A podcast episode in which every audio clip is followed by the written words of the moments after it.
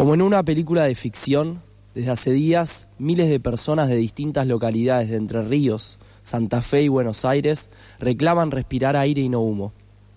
Si el hecho de que miles de personas reclamen respirar no nos mueve un pelo, entonces replanteémonos en qué mundo queremos habitar. Con el humo se pierde calidad de vida, y no solo humana. Miles de especies mueren y peligra su existencia por las constantes quemas. Como un disco rayado, la foto es la misma. Fuego, humo, vidas en riesgo, derechos vulnerados y una dirigencia política que está lejos de estar a la altura de las circunstancias. El barbijo será la norma, y no solo por las reiteradas pandemias que vendrán, sino porque nos vamos a acostumbrar a vivir rodeados de humo si esto no cambia. ¿Vivís en el área metropolitana de Buenos Aires? ¿Olés algo distinto? ¿Notaste que cuesta ver a lo lejos? No es niebla, es humo. Humo de las miles de hectáreas que están quemando en el delta de Paraná. Necesitamos una ley de humedales, pero con eso no alcanza. Necesitamos que quienes tienen roles decisores se hagan cargo, que dejen de llenarse la boca de frases hechas y discursos que se caen de maduro. Para que el presente de la vida, en todas sus formas, sea digna y posible, tenemos que replantear nuestro modo de habitar, como especie humana, este planeta Tierra, sobre todo quienes vivimos rodeados de privilegios. Informémonos, organicémonos, sigamos organizaciones y personas que traten estos temas, seamos parte de acciones colectivas. Hablemos con nuestros amigos, familia, pareja y vecinos. Hablemos en la escuela, en la universidad y en el trabajo. Enojémonos, pero transformémoslo en acción porque este contexto no da para más. Soy la historia y te quiero decir que los problemas de la tierra también son tuyos y están por el suelo. Bueno, recorremos el suelo contándote por qué el oso polar tiene sed y qué podemos hacer para alcanzarle un vasito de agua.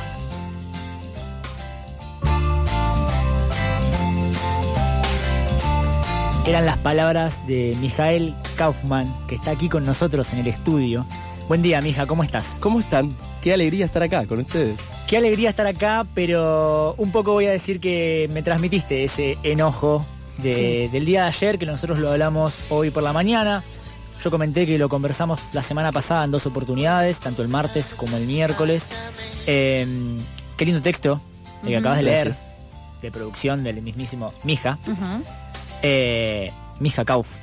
Mija para quienes lo quieran leer nuevamente. Eh, en Instagram. En Instagram, claro, tal cual es que lo estoy viendo y... sí, sí, me imaginé, me El mundo está aquí conmigo a través de mis ojos y no.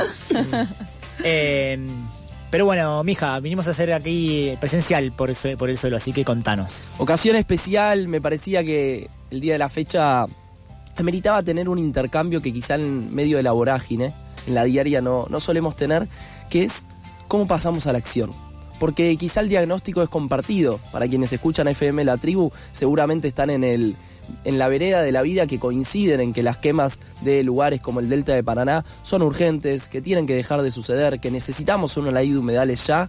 Pero a pesar de eso, la pregunta que hoy traigo para poner sobre la mesa y sobre este lugar es cómo pasamos a la acción. ¿Qué hacemos en medio de este contexto tan crítico de nuestro país en términos socioeconómicos donde la prioridad lógicamente es llegar a fin de mes, pagar las cuentas, tratar de pasarla lo menos mal posible, tratar de sonreír a pesar de todo esto.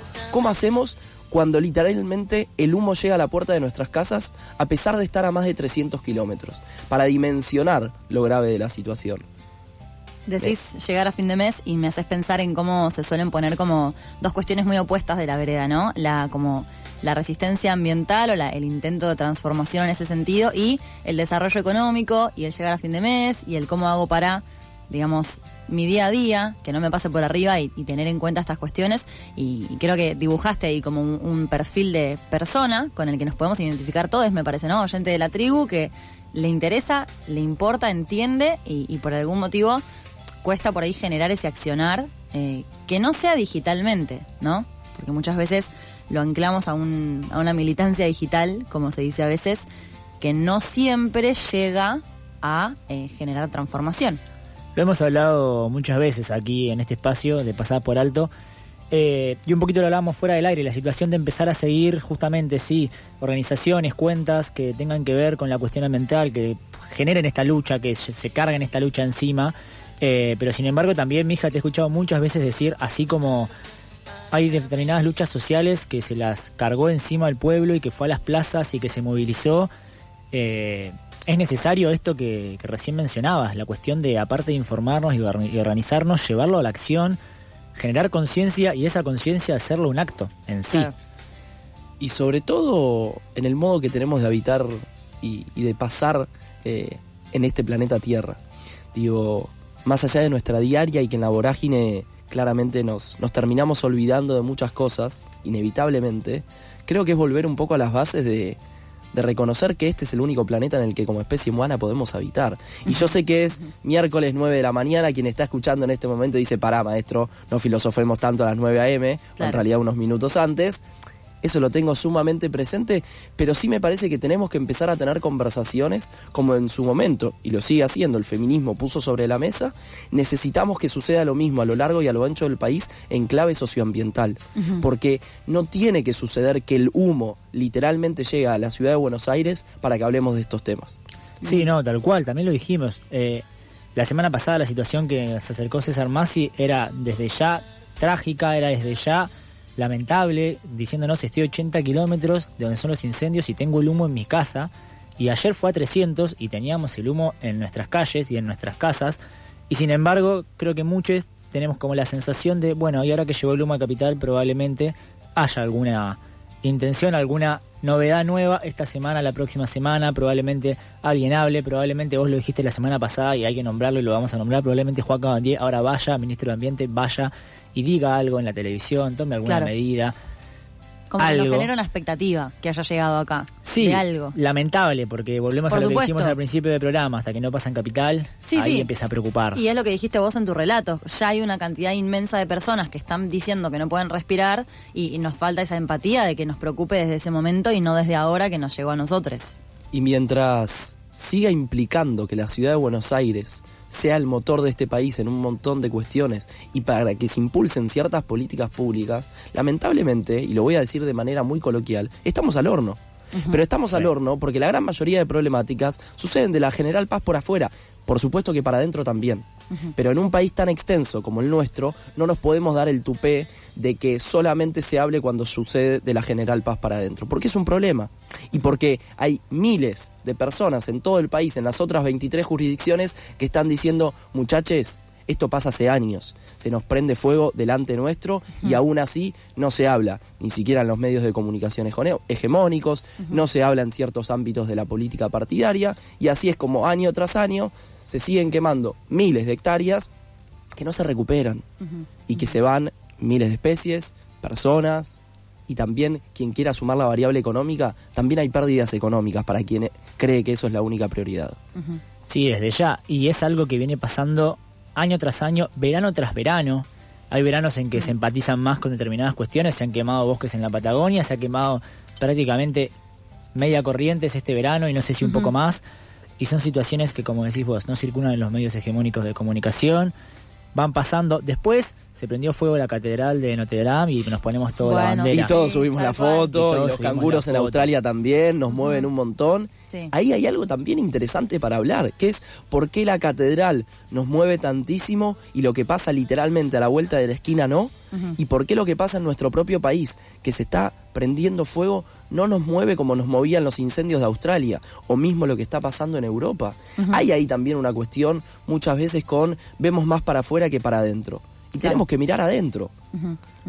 Incluso el año pasado, cuando se hizo tan, tan, tan, eh, digamos, pasó tan de boca en boca el tema de los incendios, en el verano creo que fue como vos decías, eh, me acuerdo que en su momento necesitábamos llegar a información que no teníamos tan clara y que surgieron un montón de cuentas nuevas, de Instagram, por supuesto, porque los medios hegemónicos brillaban por su ausencia, y que resultó que nos informábamos a partir de ahí, que son cuentas que yo y como persona porteña sigo eh, siguiendo en Instagram y que siguen teniendo ese rol informativo que surgió de una necesidad, porque claramente se necesitó que las personas acá entendiéramos que estaba pasando algo porque se pedían donaciones, por ejemplo, y llegar a Cava con un pedido de donaciones era importante. Sin dudas, sin dudas. De todas formas, para, para no terminar únicamente con cara de enojo o de angustia, me parece importante poder redoblar la apuesta y esta lógica de transformar el enojo y la angustia en acción.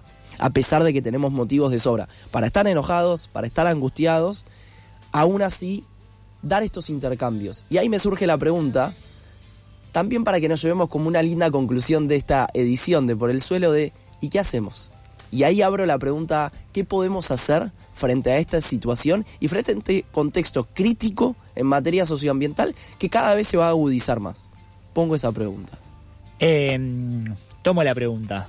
Desde ya que informarnos, desde ya que ser activos, si por el momento nuestras situaciones en redes sociales, hacerlo por redes sociales, pero que cada vez que haya, por ejemplo, una movilización, como muchas veces vos has acercado, tal día va a haber tal movilización, ir y poner el cuerpo, muchas veces se dicen esos términos, ir y poner el cuerpo, pero esas dos cosas y también pensarlo un poco, porque hoy estamos hablando por el humo a partir de la quema de estos campos en Santa Fe, pero lo mismo sucede cuando se movilizan muchísimo en la provincia de Chubut o en Catamarca por las cuestiones mineras, lo mismo sucede en la provincia de Santa Cruz cuando se habla de las represas, eh, lo mismo va a suceder cuando siga habiendo nuevos incendios porque lamentablemente sabemos que es algo sistemático, Hmm. entonces además de informarse y organizarse y poner el cuerpo cuando haya que ponerlo y donde haya que ponerlo, que haya el lugar donde ponerlo, eh, reflexionarlo de que no es solamente hoy y este miércoles que estamos hablando aquí con mi hija, sino que hay un millón de situaciones que van pasando semana tras semana. Sí, y sumo tal vez que un emisme es siempre también una pseudo plataforma de información para sus personas cercanas. Entonces siempre sacar un tema, em, digamos, conversar algo, preguntarlo, como, che, ¿escuchaste algo sobre esto? Siempre sirve. Eh, muchas veces con mis amistades eso nos pasa, como, che, hablé de esto en la radio, como, y por ahí es un grupo que no está tan cercano, ¿vieron cómo son los grupos? Están más cercanos a unas temáticas y otras no. Entonces tal vez genera cierta pregunta, que alguien googlee algo y eso ya es un paso más. Recontra, creo que la pregunta que nos tenemos, o que invito a que nos quedemos pensando es, ¿qué vamos a hacer hoy, miércoles 17 de agosto, frente a las quemas del Delta de Paraná? En otro momento la pregunta fue por otro tema, por otra provincia. Hoy esta es la pregunta, ¿qué vamos a hacer? Y no tiene que hacer falta que el humo llegue a la ciudad de Buenos Aires para que pensemos qué hacer. Pero el humo llegó a más de 300 kilómetros. Entonces tenemos una responsabilidad mayor, me animo a decir, quienes habitamos, por ejemplo, la ciudad de Buenos Aires, en quedarnos pensando qué vamos a hacer frente a las quemas del Delta de Paraná.